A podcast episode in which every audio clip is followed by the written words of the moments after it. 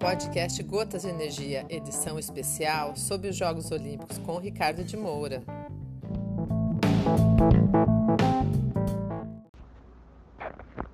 Alô, amigos, bom dia, boa tarde, boa noite, seja em qualquer uma dessas situações que você se encontre, sejam bem-vindos, né? Sintam-se abraçados, obrigado por este encontro. Aqui, Ricardo de Moura para que a gente possa falar sobre Jogos Olímpicos. Alguns assuntos, já no término né, desses Jogos Olímpicos, alguns assuntos foram levantados por algumas pessoas curiosas né, em saber particularidades dos Jogos Olímpicos. Uma delas é por que alguns esportes olímpicos estão é, em Tóquio e outros não? Por que não participarão é, em Paris?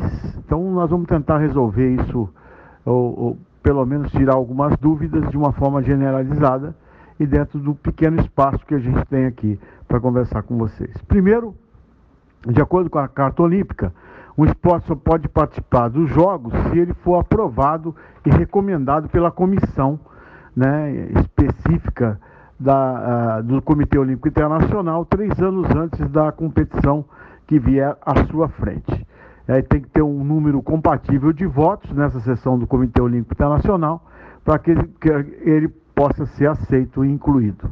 Né? Algumas outras características precisam, esse esporte que tenta ser olímpico precisa apresentar. Por exemplo, tem que ter uma atratividade para os veículos de comunicação. Isso é, é uma coisa bem clara, né? Atrai mais patrocinadores e é preciso realmente que tenha uma atratividade, porque os Jogos Olímpicos competem e concorrem com outras ações da sociedade.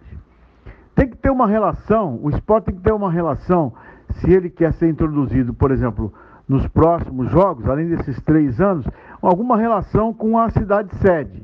Então, por exemplo, o Karatê, que tem íntima relação com o Japão, vai ser introduzido agora nos Jogos de Tóquio. É, tem que ter um valor, que, que valor esse esporte acrescenta para a população, como ele é aceito na sociedade. Né? Então é feito um levantamento todo das competições que são realizadas, que retorno de mídia ele tem, que aceitação popular tem esse esporte. E esse, todos os números levantados, né? e hoje existem é, é, empresas especializadas para fazerem isso, né? e todo mundo está ligado em tudo. Né? Então é, é impossível que você não tenha esses valores muito bem levantados. Que valor esse esporte acrescenta para a população? Então, não só, é, só o valor so social, mas que valor popular ele tem. Cada vez mais os esportes populares, com regras mais simples, que uma maior aceitação, têm grande possibilidade de entrar. Apelo da juventude. É, isso é, é, uma característica agora que o Comitê Internacional é, quer é da, dos esportes é que para oxigenar, ele quer oxigenar, que esses novos valores, que esses valores olímpicos possam ser introduzidos na juventude do mundo, né? que possa ser realmente é, inter, interessante, que atraia a atenção da juventude, do público mais jovem. Esse esporte precisa ser regido por uma federação internacional. Então, por exemplo, os esportes aquáticos, como maratonas aquáticas, natação, nado artístico, saltos ornamentais e polo aquático, são regidos pela Federação Internacional de Natação. Tem os campeonatos mundiais, tem toda uma regulamentação, e esse esporte, o esporte que quiser ser introduzido precisa ter uma federação internacional. Tem que ser praticado na maioria dos países do mundo. Existe até uma regrazinha básica, é, que pelo menos, se, se for para o povo masculino, é, tem que ter pelo menos ele ser praticado em 75 países e 4 continentes, e no feminino por pelo menos 25 países em 3 continentes. Então são as coisas mínimas para que esse esporte possa ser é, aceito. E ele deve seguir as regras do Código Mundial Antidoping, que é da WADA, né? e respeitar a Carta Olímpica. São, essas são as características básicas. Então, esse é um assunto que eu espero que seja assim, pelo menos minimamente é, é, resolvido e solucionado com relação a essas dúvidas.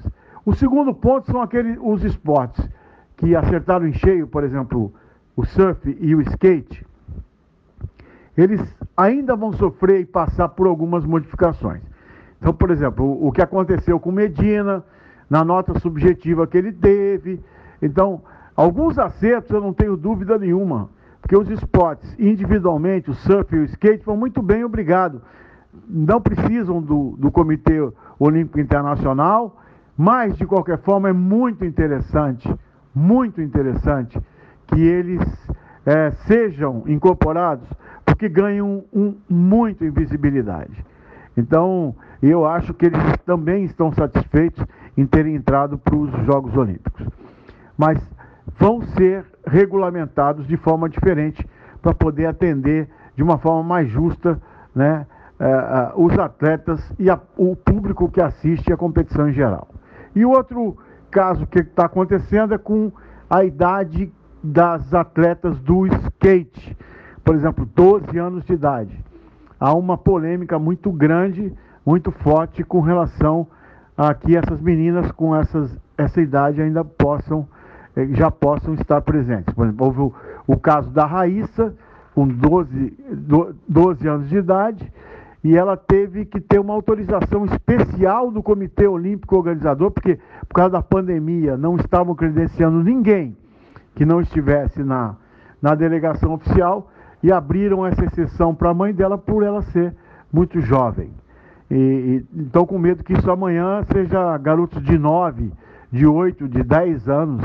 Então, é, é colocar uma idade mínima para que possa é, é, ser inscrito. Isso, obviamente, que as federações internacionais, pela primeira vez, vão sofrer algumas modificações.